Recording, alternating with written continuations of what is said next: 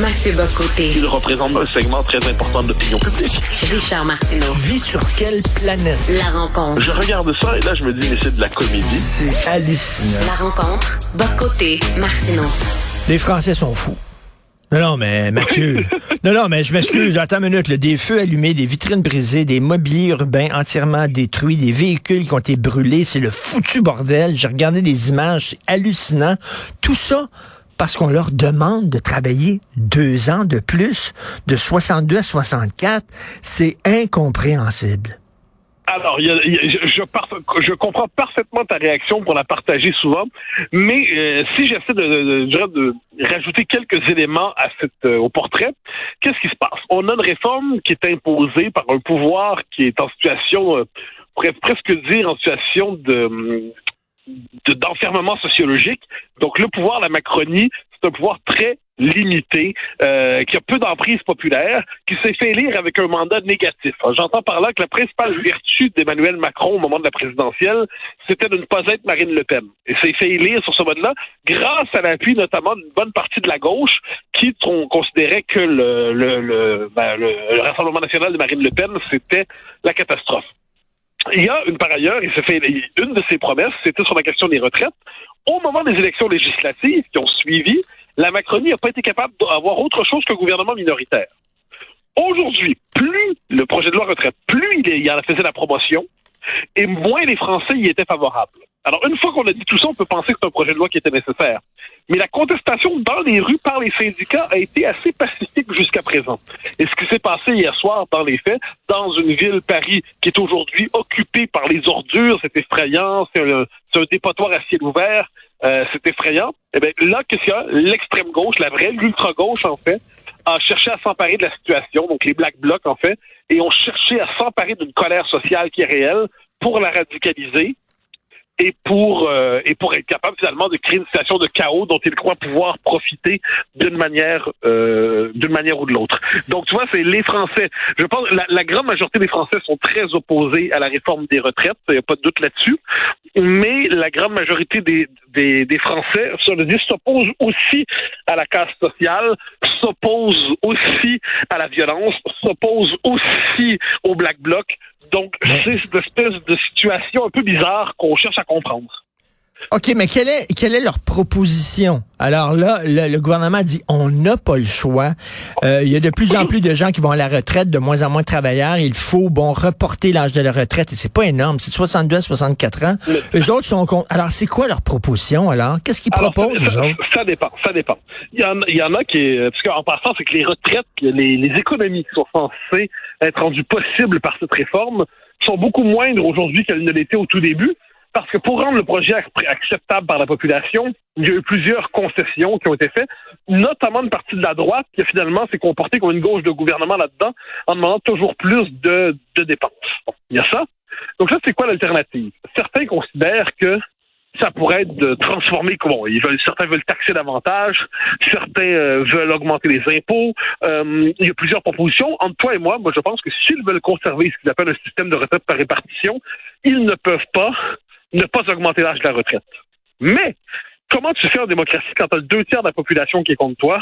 Comment tu fais en démocratie quand, quand vient le temps d'imposer le projet de loi à l'Assemblée nationale, euh, je dirais pour le dire à la québécoise, qui a utilisé le baillon pour l'imposer, parce qu'ils pensaient même pas être capables d'avoir la majorité parlementaire puisqu'ils sont minoritaires à l'Assemblée nationale. Donc, d'un côté, tu as la nécessité d'un projet de loi, peut-être, qui est nécessaire pour être capable justement d'assurer la survie du système de retraite.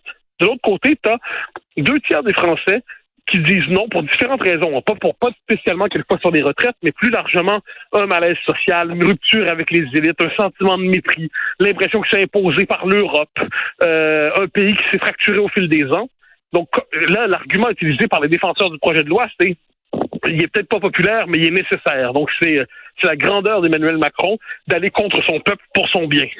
Mais tu vois que c'est une situation intenable qui réactive par ailleurs la passion révolutionnaire d'un peuple qui, historiquement, est plus porté au soulèvement que d'autres. Parce que là, Macron a utilisé ce qu'on appelle ici là, comme la- la- le, le baillon, c'est-à-dire il a Oui. imposé sa, sa, sa retraite. Elle n'a pas été votée, elle n'a pas été adoptée euh, en chambre, elle a été imposée par le gouvernement. Elle a été acceptée au Sénat, mais euh, à l'Assemblée nationale, elle n'a pas été. Puis la scène était particulière. Il y avait Elisabeth Borne, qui est la première ministre, qui s'en va faire son, euh, qui veut faire son discours. Et là, les députés se lèvent puis chantent la Marseillaise pour l'empêcher de parler. Donc, elle est obligée de faire son discours en enterrant la Marseillaise. Sais, en France, quel sens de pays, quel sens de symbole, c'est gros. C'est très gros. Ensuite, une fois qu'elle voit ça, ben là, t'as les, la, casse à la Concorde. Puis je sais, ils mettent le feu à des ordures et tout ça. Mais ça, c'est pas les Français. C'est vraiment l'extrême gauche, l'ultra gauche, en fait, qui, qui est violente et qui cherche à s'emparer de ça pour être capable de, de créer une situation sociale irréversible. Là, certains disent, c'est particulier. Ils disaient, bon, mais là, au moins, c'est adopté, ça va se terminer. Ben oui. Mais là, il y en a plusieurs qui disent, non, c'est adopté, mais là, il faut radicaliser la contestation pour forcer le gouvernement à reculer. D'autant qu'à l'échelle de l'histoire, il y a déjà eu des cas où des, des projets qui avaient été, de loi qui avaient été adoptés, qui n'ont pas été appliqués tellement que l'opposition sociale était vive. Donc, tu vois, c'est vraiment un concentré de la culture politique française. Pour un Québécois, là, tout ça, on disait, bon, moi, je suis un peu obsédé par la France depuis toujours, mais pour un Québécois, un vrai normal, qui suit la France de loin, tout ça peut sembler incompréhensible, je crois. Ben oui, non, non, écoute, euh, tout ça pour deux ans, euh, c'est vraiment complètement euh, hallucinant. Est-ce qu'il y a d'autres choses qui se cachent derrière cette révolte-là? Est-ce que c'est encore la suite, la suite des Gilets jaunes, un peu tout ça? Est-ce qu'il y, a plein de colère qui se... Et là, tu mets le doigt sur l'essentiel. Le sentiment de mépris de ce qu'on appelle la France périphérique. On dirait chez nous euh, le Québec des régions, mais imagine un mélange des régions et des banlieues, mais pas dans les catégories sociales les plus avantagées. Donc une révolte des régions périphériques. Une révolte des Français ordinaires. Qui ont... Parce qu'en France, les salaires sont moins, sont pas très élevés. Et en plus, les charges sociales sont étouffantes. Donc, les, ils ont accès à peu de, le revenu des Français n'est pas toujours très élevé. Ajoute à ça le fait que ils ont l'impression que leur classe politique, puis moi j'ajoute, les porteurs du, projet de loi sur des, retraites, moi j'étais pas opposé en tant que tel, je trouve qu'il y avait une rationalité derrière ça, mais les promoteurs de ce projet étaient tellement mauvais, la plupart d'entre eux, que ça donnait envie d'être contre tellement qu'il y avait une forme de mépris de classe qui s'exprimait à travers ça, avec des phrases comme les Français savent pas compter, les Français sont pas sont pas assez matures, les Français sont pas ci, sont pas sont pas ça. Il y a le rapport à l'Europe. Il y a le fait qu'on est dans un pays où l'Assemblée nationale, l'Assemblée nationale, aujourd'hui, elle est assez représentative des courants qui composent le pays. Un bloc de gauche radicale, un mhm. bloc euh, national, donc comme ça, un bloc centriste, puis euh, une droite euh, entre coincante et deux qui n'a pas encore choisi là où elle voulait aller. Mais là, une bonne partie des élites disent faut pas parler à ce qu'ils appellent les extrêmes, à gauche ou à droite. OK, mais quand les extrêmes, ça fait près de la moitié du peuple français, ça commence à être compliqué en démocratie de dire qu'on parle pas à la moitié du peuple français. Par ailleurs, il y avait des stratégies d'opposition différentes. Le Rassemblement national de Marine Le Pen dit on s'oppose au Parlement, mais on ne va pas dans la rue. La gauche radicale au Parlement dit a cherché à bloquer les débats parlementaires et à plaider pour aller dans la rue. Et là, on était dans cette espèce d'inversion des rôles où la gauche modérée, c'est elle qui lidait l'opposition à la réforme, mais dans la rue, alors que la gauche radicale, elle, lidait l'opposition au Parlement. Donc, vois cette situation-là, c'est notre culture politique à nous, est, je plus simple, mais j'y reviens, c'est un condensé d'un malaise social qui a été documenté depuis 30 ans par les meilleurs analystes, des gens que tu as lus, hein, Christophe Guillouis, euh, Jean-Claude Michéa, euh, Jérôme Fourquet, de bons analystes pour décrypter ça depuis 30 ans. Et eh bien là, le résultat des courses, c'est qu'on attend toujours le, le, scénario où cette crise sociale peut se cristalliser. Eh bien, c'était le débat sur les retraites. Est-ce que tu penses que ça va se calmer avant l'été? Parce qu'il y a des gens qui, comme moi, planifient un voyage à Paris cet été. Euh, est-ce qu'on va, on va arriver en pleine pagaille? Oui, non, je, je crois que ça va se calmer, mais là, c'est là-dessus, on verra. J'ai toujours dit, il y a bien des choses qu'on croit certaines, puis on, est démenti. En fait, là, c'est vraiment... Euh, c'est une approximation. Je pense que ça va se calmer, mais je pense que dans une semaine, on va en avoir une meilleure idée. Est-ce que finalement, parce que la question, c'est qu'il y a un front intersyndical, on appelle ça, tous les syndicats sont unis en ce moment. Les plus modérés aux plus radicaux. Mais là, est-ce que si il y, a une, poussée vers la casse, vers la violence, ben les syndicats, les réformistes vont dire on n'embarque pas là-dedans. Donc là, d'un coup, le front intersyndical va se fracturer. S'il se fracture, c'est plus difficile de mener l'opposition à la réforme. Donc, on peut croire, on peut croire qu'une partie du pouvoir espère, en fait, que les plus radicaux dans la rue soient violents. Pourquoi? Parce que si l'opinion est contre la réforme, elle est contre ben les contestations dans la rue.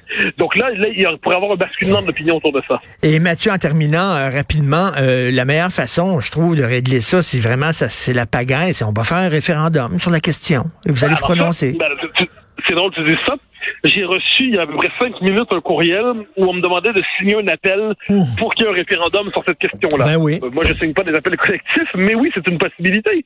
Mais là, s'il y a un référendum sur ça, il y a deux, il y a deux problèmes. C'est qu'un, c'est sûr qu'il est battu. Donc là, le pouvoir là-dessus, c'est comme s'il s'en remet au peuple pour être désavoué. Mais là, il y aurait le mandat d'Emmanuel Macron qui serait neutralisé avant même sa première année. Premier Ouais, élément. ouais. Deuxième élément, si chaque fois qu'on veut faire passer une réforme impopulaire, faut aller en référendum. Mais là, nos sociétés deviennent ingouvernables. Je dis pas que c'est comme en- ensuite, je comprends l'argument référendaire. Mhm. Euh, il a été c'était proposé par les syndicats réformistes, c'était proposé par le Rassemblement national, c'était proposé par euh, les communistes. Donc, ça, des tendances très différentes. Je comprends l'argument. Mais si désormais, pour réformer et gouverner, il faut passer par un référendum chaque fois qu'il y a de la contestation sociale, mais de l'autre côté, là, la contestation est telle que c'est peut-être nécessaire. Donc, tu vois, on est dans ce moment où on regarde Ouais. toutes les possibilités, on explore tous les possibles, mais c'est difficile de trancher. Bon, écoute, euh, en attendant, qui tu reçois demain à ton émission CNews? Alors, alors, je reçois une collègue, mais Sonia Mabrouk, avec qui Ah, je ben travaille, oui. qui vient de publier un très beau livre sur, elle appelle ça Reconquérir le sacré. Et elle cherche à explorer dans cet ouvrage la part manquante des sociétés modernes, de- la question de la transcendance, du sacré, des rites, euh, certains diraient de la religion, mais pas seulement, pas seulement de la religion. Donc, elle cherche à reco- un, un plaidoyer pour reconquérir cette dimension oubliée de l'existence. Donc, je la reçois pour parler de cela demain à 20h sur CNews. Et ça ne m'étonnerait pas que le nom de René Girard sorte pendant la Et tu conversation. as tout à fait raison, elle en parle dans le livre. Ah, OK. Tout à fait, qui était justement, et qui parlait justement du retour du sacré. Merci, on va écouter ça. Merci Mathieu. Bon Au week-end. grand plaisir. Bye bye.